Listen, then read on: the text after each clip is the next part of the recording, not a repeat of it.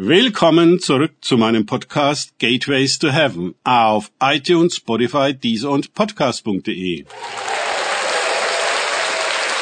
Mein Name ist Markus Herbert und mein Thema heute ist das neue Paradigma.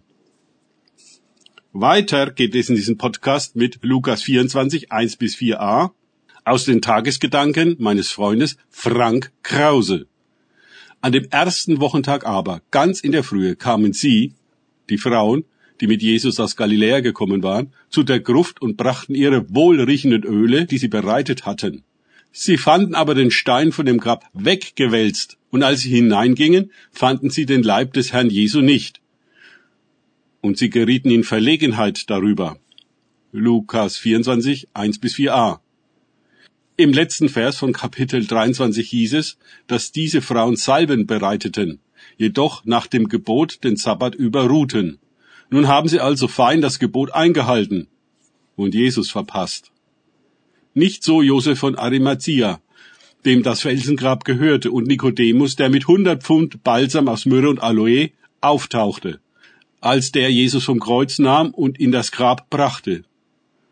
Diese Frauen schauten dabei zu, wie Kapitel 23, 55 sagt. Aber sie hielten sich an das Gebot und waren handlungsunfähig. Sie konnten dem Geist nicht folgen, der über dem Gebot steht. Und in der neuen Welt gelten diese Gebote nicht mehr. Denn, wie überraschend, Jesus ist das Ende des Gesetzes. Jedem Glaubenden zur Gerechtigkeit. Römer 10, 4. Jesus hat tatsächlich unentwegt die Gebote gebrochen, hat die Aussätzigen angerührt, hat am Schabbat geheilt, die Steinigung der Ehebrecher verhindert und so weiter. Er hat unentwegt den Hütern der Gebote, den Pharisäern, vor den Kopf geschlagen und in der Bergpredigt ein ganz anderes Verständnis der Gebote verkündet.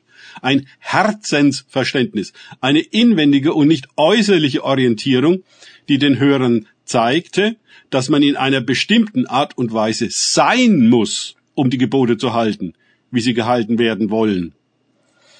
Man kann sie äußerlich befolgen und ohne mit der Wimper zu zucken die Unschuldigen verachten, steinigen oder gar Jesus hinrichten. Oder ihn mit den Spetzereien verpassen. Was für eine Lektion für uns. Der Geist führt uns ganz anders als ein Satz Regeln und Gebote, an denen wir versuchen uns zu orientieren. Die neue Orientierung des neuen Bundes und der neuen Schöpfung ist nicht ein neues Gesetz, sondern eine Person, die uns nicht versäumt noch verlässt. Hebräer 13,5 die uns an der Hand nimmt und ein ganz neues Leben unter völlig anderen Voraussetzungen als das alte zu beginnen. Es ist eine neue Geburt, die uns widerfährt. In ihr schlagen wir, genau wie Adam, am Anfang die Augen auf und schauen in das Angesicht des Geliebten und des Vaters. Unsere Kinderbindung an ihn wird etabliert und wir richten uns nach ihm, nicht nach einem Satz Regeln, die wir dann unabhängig von ihm zu befolgen trachten, um uns dadurch als genügend zu bewähren. Für die Kinder Gottes gibt es und braucht es keine solchen Gesetze mehr, denn sie sind ja bei Gott und er selbst regelt alles wie ein Vater für seine Kinder. Nicht Gebote verwandeln uns in sein Bild, sondern seine Nähe und Präsenz. Wir werden bei ihm wie er, nach Art der Kinder. Wunderbar. Mit Religion hat das überhaupt nichts mehr zu tun. Diese Frauen haben nicht gehört, was Jesus gesagt hat. Anscheinend hat überhaupt niemand unter der Decke verstanden, was er gesagt hat. Denn auch seine Jünger sind nicht da und glauben es den Frauen, die es ihnen in Vers 11 mitteilen, nicht. Sie glauben nicht. Aber immerhin, Petrus geht doch hin und schaut mal nach. Und versteht überhaupt nichts. Wie schwer fällt uns der Paradigmenwechsel? Wie schwer ist es für uns, überhaupt das zu hören, was nicht in den gewohnten Rahmen passt, geschweige denn es zu glauben und entsprechend verändert zu handeln? Dies ist eine heilige Übung aller Nachfolger Jesu. Die alte Brille abzulegen und komplett neu zu denken, zu verstehen, zu begreifen. Die Bibel nennt das Buße. Hat nichts mit Büßen zu tun. Danke fürs Zuhören. Denkt bitte immer daran.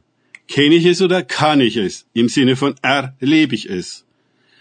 Erst sich auf Gott und Begegnung mit ihm einlassen, bringt wahres Leben. Und dass die Decke weggenommen wird. Gott segne euch und wir hören uns wieder.